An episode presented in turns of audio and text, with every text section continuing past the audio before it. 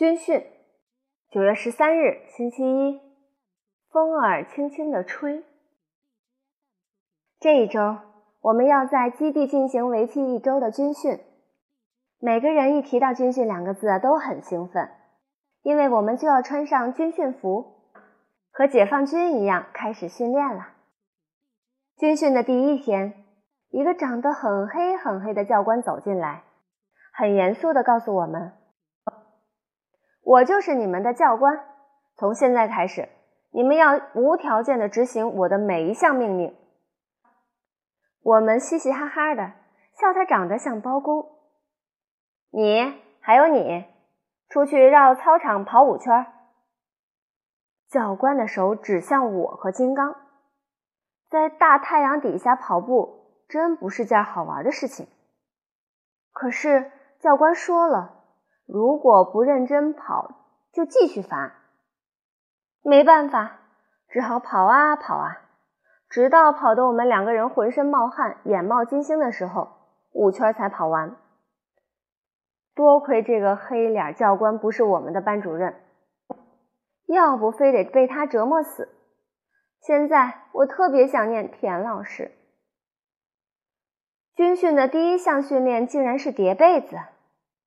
我从来不知道被子原来还要被叠起来，他不是应该一直在床上趴着吗？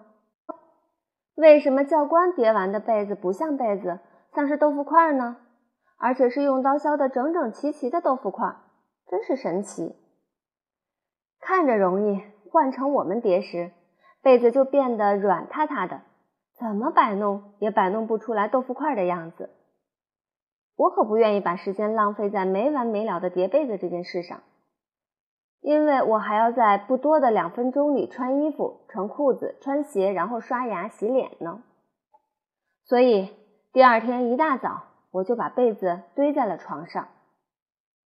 教官气愤地问大家：“谁没叠被子？”我此时正在和裤子较劲儿，无论如何腿也伸不进裤腿里。我嘟嘟囔囔地说：“反正晚上还要睡觉，还要盖被子，为什么非得把它叠起来不可呢？”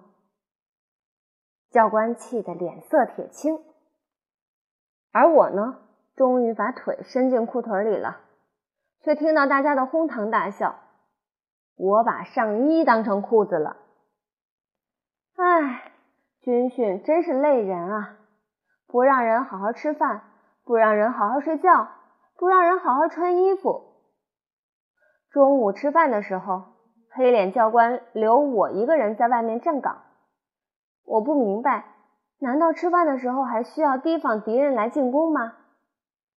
可是教官却说：“那没准儿，真正打仗的时候，敌人可不管你是不是正在吃饭。”后来，等到别的同学来替我站岗的时候，大家都已经吃完了，我像箭一样射进食堂，却见教官正在慢条斯理地把最后一粒饭扒进嘴里。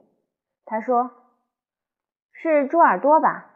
你中午不用吃饭了，因为你早上已经吃完了。”没办法，我只好饿着肚子和同学们继续练立正。看来叠被子是躲不过去了。可我还是不想叠，我花五毛钱雇金刚给我叠被子。第二天集合的时候，黑脸教官又来检查被子。他看到我的被子的时候很吃惊，因为我的被子规规矩矩的，整齐极了。他背着手在屋子里走来走去，我的心跳得飞快，生怕被教官看出破绽。可是。没等到中午就露馅了，因为金刚和我打起来了。早上起来，我算了一笔账：如果每天付给金刚五毛钱，军训一星期就要拿出三块五毛钱，都够买一袋巧克力了。于是我和金刚商量，能不能降低叠被子的费用，由每天五毛钱改为每天两毛。金刚不同意，我对金刚的不同意也表示不同意。就这样，我们两个人打了起来。黑脸教官很快就知道这件事了。我和金刚都被罚绕着操场跑十圈。看来雇人叠被子的主意又泡汤了。不过这难不倒聪明的我，我又想出了一个主意。第二天早上，教官来检查宿舍，他一定很奇怪，我的被子简直成了模范。既整齐又干净，真好像豆腐块似的。教官乐了，看来适当的惩罚还是有用的。呵呵呵，我乐得半天都合不拢嘴。第三天早上，我的被子还是模范，教官又把我表扬了一番。这回我可没有上次那么高兴，我眯缝着眼睛，无精打采的。恰巧这天的训练内容是在操场上走正步，立正，向右看齐。我的脑袋缓缓挪向右边，向前看。我的脑袋艰难地转向前面，为什么它沉重的像一个大水桶？稍息！我这时候已经听不见了，教官又重复了一下口令：稍息。我仍然一动不动，像一棵歪脖子树，因为我已经睡着了。为了保持模范被子的形象，可怜的我让被子整整齐齐的睡在床上，而我在床边给被子站了两夜的岗。